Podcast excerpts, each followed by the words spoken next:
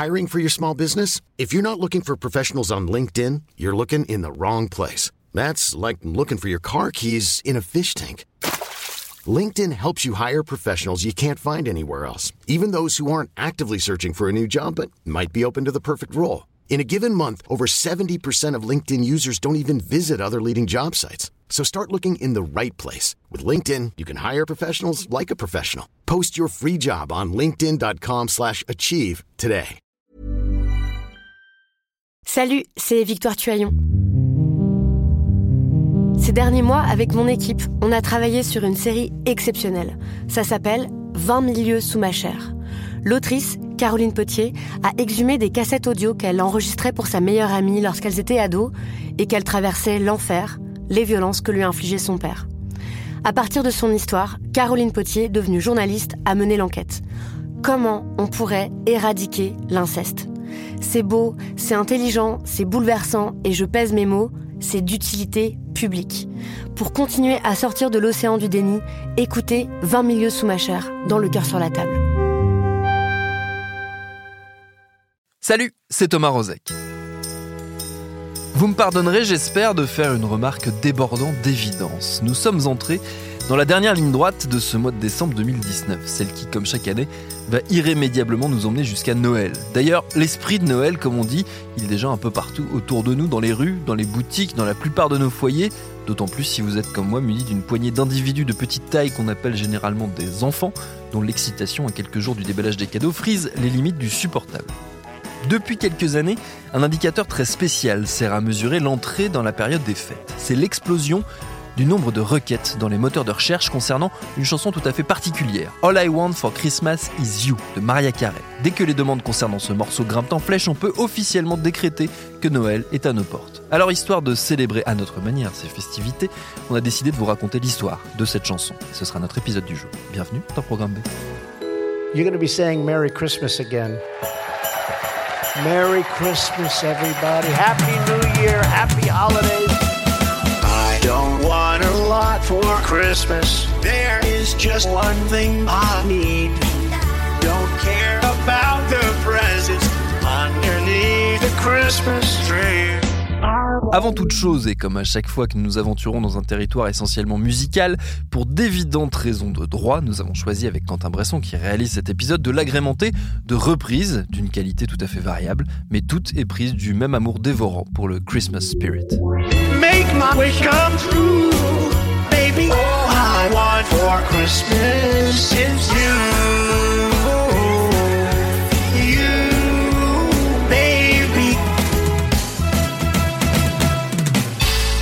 Les chansons de Noël dans les pays anglo-saxons et tout particulièrement aux États-Unis, c'est une vieille, une très vieille histoire. Chanter pendant les fêtes, c'est la tradition, une tradition chrétienne tout d'abord, qu'on peut retracer jusqu'au IVe siècle en Europe, époque à laquelle se développent les chants de Noël, les chants de l'Avent, cette période qui dans le monde chrétien précède la célébration de la venue du Christ. Au fil des siècles, ces chants liturgiques se développent et se diffusent un peu partout à mesure que la foi chrétienne se propage. Dès le XVe siècle, des chants en langue anglaise sont répertoriés et c'est le début de la folle histoire d'amour entre les et les chants de Noël. Le répertoire religieux en la matière est imposant et c'est aux États-Unis que la tradition va essaimer le plus, d'autant qu'elle ne va pas tarder à sortir des églises. Au XIXe siècle apparaissent en effet des chansons écrites par des laïcs s'inspirant de l'esprit des chants religieux. C'est le cas avec la plus fameuse d'entre elles, Jingle Bells, écrite par le musicien James Lord Pierpont en 1857.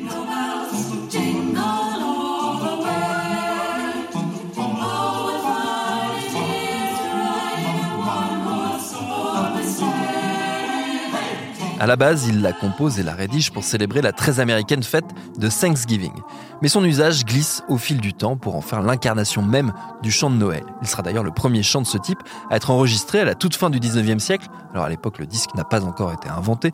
C'est donc sur un cylindre Edison qu'il sera immortalisé. Ce sont des tubes de cire et de métal sur lesquels on peut alors graver des enregistrements afin de les lire avec un phonogramme. Bon, vu la fragilité de la chose, la plupart ont été perdus. C'est le cas notamment de la version originale de Jingle Bells de 1889. La plus ancienne qui soit parvenue jusqu'à nous, ceci dit, n'est pas beaucoup plus récente puisqu'elle date de 1898. Dashing through the snow in a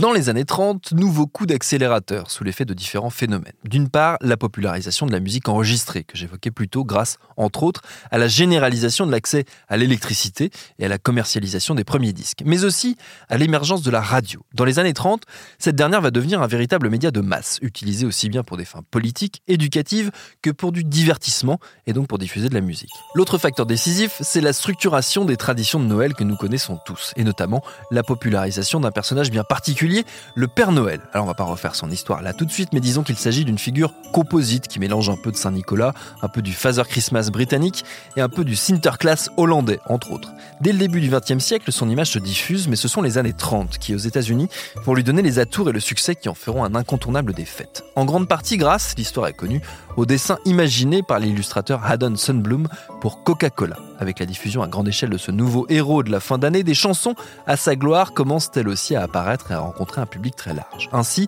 en 1934 est écrit l'un des plus grands tubes américains du siècle. Santa Claus is coming to town. Le Père Noël arrive chez nous. En 1934, le morceau est interprété pour la première fois à la radio par le très populaire chanteur et animateur Eddie Cantor et c'est un carton immense. En 24 heures, il se vend 500 000 copies des partitions du morceau et 30 000 copies phonographiques, ce qui pour l'époque est un record. L'industrie naissante de la musique enregistrée s'est trouvé un nouveau dada. Les chansons de Noël ne quitteront plus jamais les étals des marchands de disques.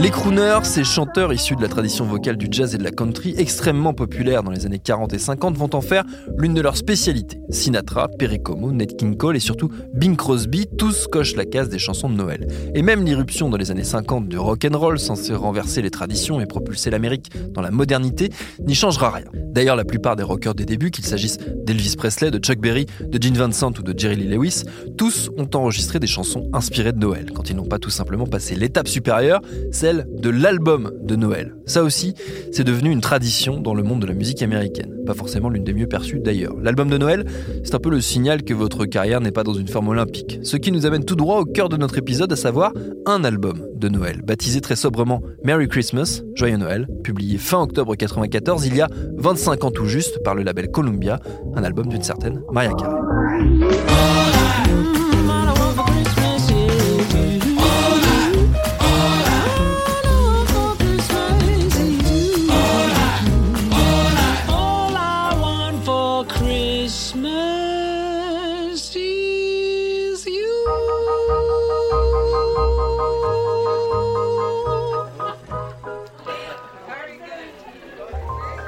Je le disais, le disque de Noël, ça n'est pas un indicateur des plus rassurants pour un artiste quant à la direction que prend sa carrière. C'est souvent le signal qu'on a quitté la jeune garde, que l'engouement du public des débuts s'est tranquillement éteint, qu'on a mis un pied dans le patrimoine et qu'on ne pourra bientôt plus compter que sur les fidèles les plus dévoués pour nous soutenir. En résumé, et je vous prie par avance de m'excuser pour cette blague, ça sent un peu le sapin. Ce qui est très étrange, c'est qu'en 93, l'année où l'idée d'un album de Noël émerge dans l'entourage de Mariah Carey, celle-ci n'en est pas du tout à ce stade de sa carrière. Au contraire même, puisqu'elle est à l'époque au pic de sa popularité. Son album Music Box, sorti cette année-là, est un énorme succès. C'est d'ailleurs le disque qui a confirmé son statut de superstar.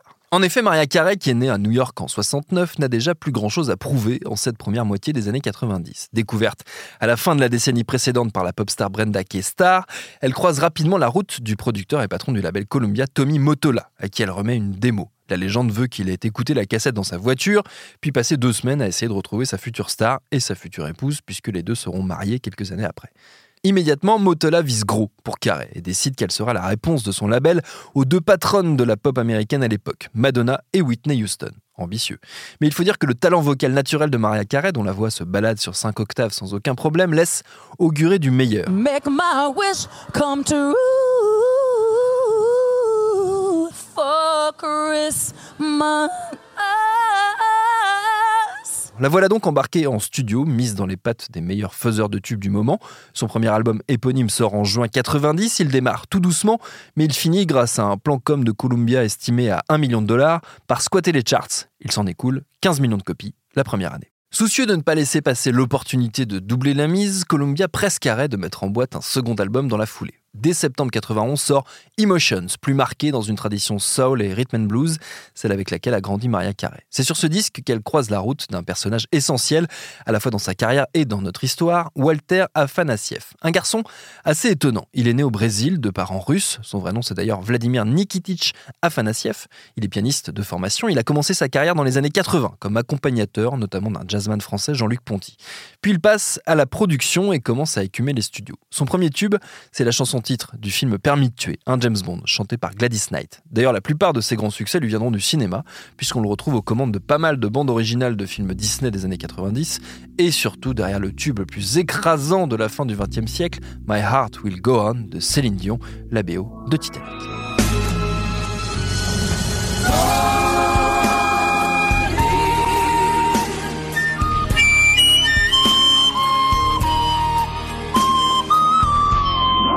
Pour l'heure, donc, en ce début des années 90, Afanassiev et Carré se rencontrent et ils ne vont plus se quitter musicalement pendant près de 10 ans. C'est avec lui notamment que Carré va faire taire l'une des rumeurs persistantes à son sujet au début de sa carrière, à savoir le fait qu'elle serait totalement incapable de reproduire sur scène ce qu'elle parvient à faire en studio. Il faut dire que peu à l'aise en public, ses apparitions sont rarissimes et qu'elle a pour l'instant refusé à chacun de ses albums de se plier à l'exercice classique de la tournée. Avec Afanassiev, il décide alors de contourner le problème en organisant une performance acoustique filmée par la chaîne MTV. Ce sont les fameuses MTV Unplugged Sessions, à l'époque extrêmement populaires, celle de Nirvana notamment, est passée à la postérité.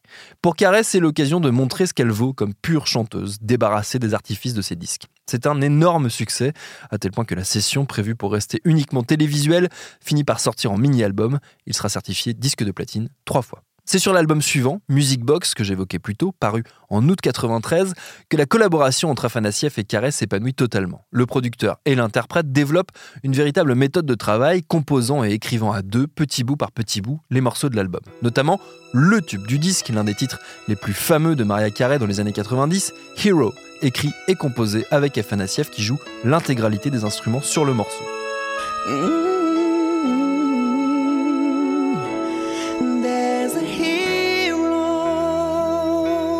Le single bat tous les records de vente et fait définitivement basculer le statut de Maria Carey. Désormais, c'est une superstar mondiale, connue partout sur la planète et squattant les charts aussi bien en Europe qu'aux États-Unis. Music Box est un tel succès qu'elle accepte par ailleurs de rompre avec sa discrétion habituelle et de commencer à tourner.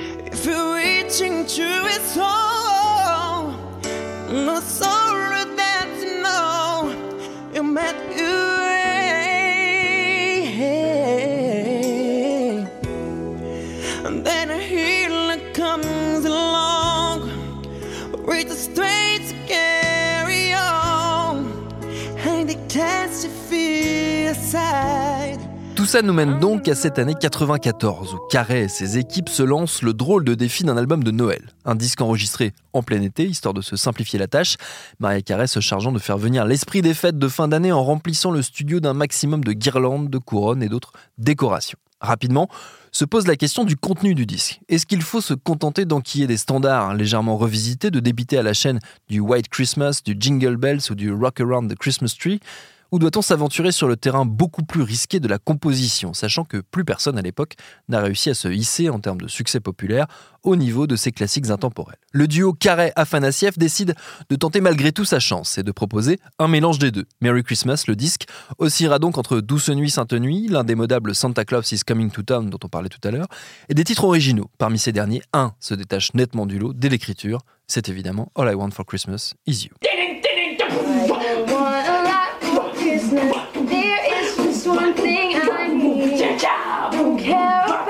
Les tubes, les grands succès, se trimballent toujours des histoires à la lisière de la légende urbaine, du style Oui, ce morceau que toute la planète connaît, que, tout le monde est capable de fredonner, dont nous avons vendu des palettes entières, on l'a écrit au bar en 5 minutes entre deux tournées de shooter vodka banane. Les musiciens aiment bien entretenir le mythe de l'inspiration subite, de la grâce quasi mystique de la composition tombée du ciel. Carré et Afanassiev n'échappent pas à cette règle puisque selon eux, les bases, voire l'essentiel d'All I Want for Christmas Is You, ont été jetés en 15 minutes, montre en main. La petite subtilité, c'est qu'Afanassiev voit dans cette rapidité de conception la preuve de l'extrême simplicité du morceau et les raisons de son succès.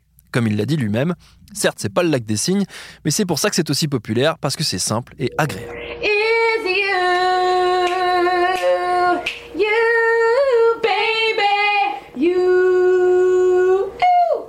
Le succès, il tient aussi sans doute à la direction musicale choisie par le duo, car le titre s'inscrit dans un héritage bien tracé. Pour l'essentiel, c'est même un hommage à un certain savoir-faire pop des années 60 et 70. Carré et Afanassiev sont tous les deux de gros consommateurs de la musique de cette époque, notamment de tout ce qu'on doit à la bande du Brill Building, cet immeuble new-yorkais où travaillait la crème des compositeurs, Burt Baccarat notamment, et qui ont signé parmi les plus belles heures de la musique américaine. De ce même Brill Building est issue une figure tutélaire du monde du disque, Phil Spector et son fameux mur du son qu'on a retrouvé chez les Ronettes, chez les Beatles ou chez Ike et Tina Turner. Bon, Spector est surtout depuis connu pour avoir assassiné l'actrice Lana Clarkson en 2003, féminicide pour lequel il est aujourd'hui incarcéré. Toujours est-il qu'en 94, il est encore un symbole très respecté de l'excellence pop. Il a notamment signé pas mal de disques de Noël dans les années 60 et All I Want for Christmas Is You, avec son tempo rapide, ses percussions et ses arrangements multiples, fait pleinement référence à son travail passé. En ajoutant à ses influences un peu de soul, un peu de gospel, un peu de dance aussi pour faire contemporain, Afanassiev et Carré parviennent à mettre sur pied un titre qui satisfait leur envie de ne pas se cantonner aux classiques ou aux ballades, mais de proposer un morceau un peu plus fun, un peu plus léger au public. Dès la finalisation de l'album, une chose est certaine chez Columbia, le titre sera le single, celui qui fera vendre le disque. Il sort donc en parallèle à Merry Christmas et c'est un énorme carton, à la fois critique et public. Ce dernier le plébiscite et en fait l'un des tubes de l'année 95 et les premiers sont comme envoûtés par ce qui reste quand même une décharge assez brutale de sucre sur une mélodie somme toute très classique. Il n'empêche, du New Yorker à Vogue en passant par Slate ou le Boston Globe, toute la presse, musicale comme généraliste, est sous le charme. On cite en référence Frank Sinatra, les Jackson 5, les Beach Boys, on parle de perfection, de génie, de chef-d'œuvre. Une journaliste de The Atlantic écrira même qu'on peut lire dans les paroles une dialectique hegelienne du désir en période de fête un accueil un poil excessif donc, à l'image des performances du titre qui se vend par paquet de 10 et numéro 1 partout sur la planète, de l'Australie à la Suède en passant par la République tchèque ou l'Islande. Mais pourquoi un tel succès? Pourquoi 25 ans plus tard, ce morceau est-il devenu à la fois l'un des singles les plus vendus sur la planète, avec plus de 16 millions de copies, l'un des plus streamés, lui qui est entré au Guinness Book des records pour avoir été joué plus de 10 millions de fois durant la seule journée du 25 décembre 2018, mais aussi l'un des plus rentables, avec plus de 60 millions de dollars de droits d'auteur revenus à Maria Carey? Évidemment, pas de réponse simple à cette question à tiroir. Les analyses se multiplient depuis des années pour tenter d'y voir plus clair. Plusieurs pistes existent. L'une des explications peut tenir à la façon dont le morceau a infusé la pop culture des années 90-2000, massive s'il en est. On le trouve notamment en bonne place au sein d'un film culte de cette époque, Love Actually, au cours d'une scène elle aussi culte où Olivia Olson l'interprète.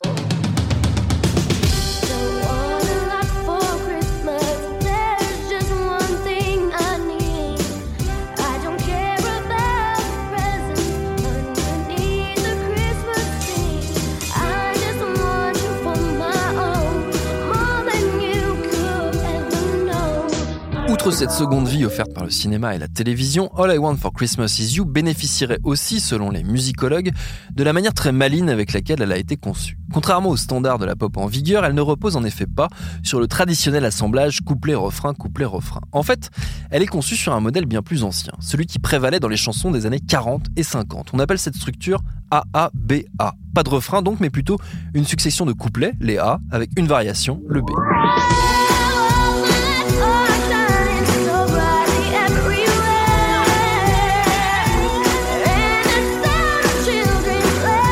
C'est ce qui lui donne ce sentiment de répétition. La répétition d'ailleurs, qui est une des clés des grands succès. Les chercheurs en psychologie estimant que la facilité à mémoriser une mélodie est un facteur de réussite, mais aussi que la satisfaction cérébrale que procure une mélodie qui va exactement là où on l'attend est énorme.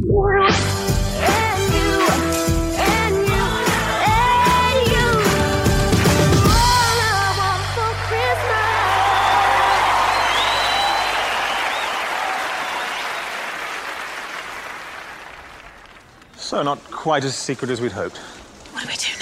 Cette forme AABA, elle assure aussi au morceau cette patine vintage, ce parfum nostalgique qui participe en grande partie sans doute à son succès, puisque c'est également la structure des grands classiques, des chants de Noël. On y revient. L'orchestration, les percussions, le triangle notamment tirent également dans cette direction. Et enfin, dernier point essentiel pour le monde anglophone, les paroles de la chanson Tout ce que je veux pour Noël, c'est toi, qui peuvent être interprétées de différentes façons, du très romantique au très familial, et selon Afanassiev lui-même, peuvent être chantées par n'importe qui, pour n'importe qui.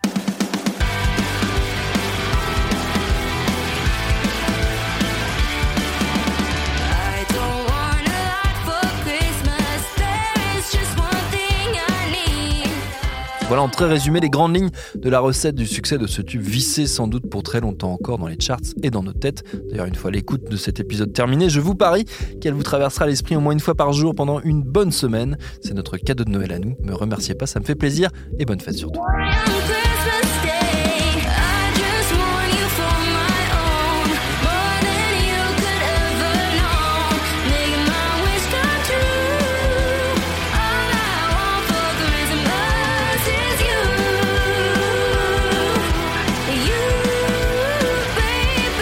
Merci à Quentin Bresson d'avoir réalisé cet épisode de Programme B qui, comme vous le savez, est un podcast de Binge Audio préparé par Lauren Bess. Abonnez-vous sur votre appli de podcast préféré pour ne manquer aucun de nos épisodes, Facebook et Twitter pour nous parler. Et à lundi pour un nouvel épisode.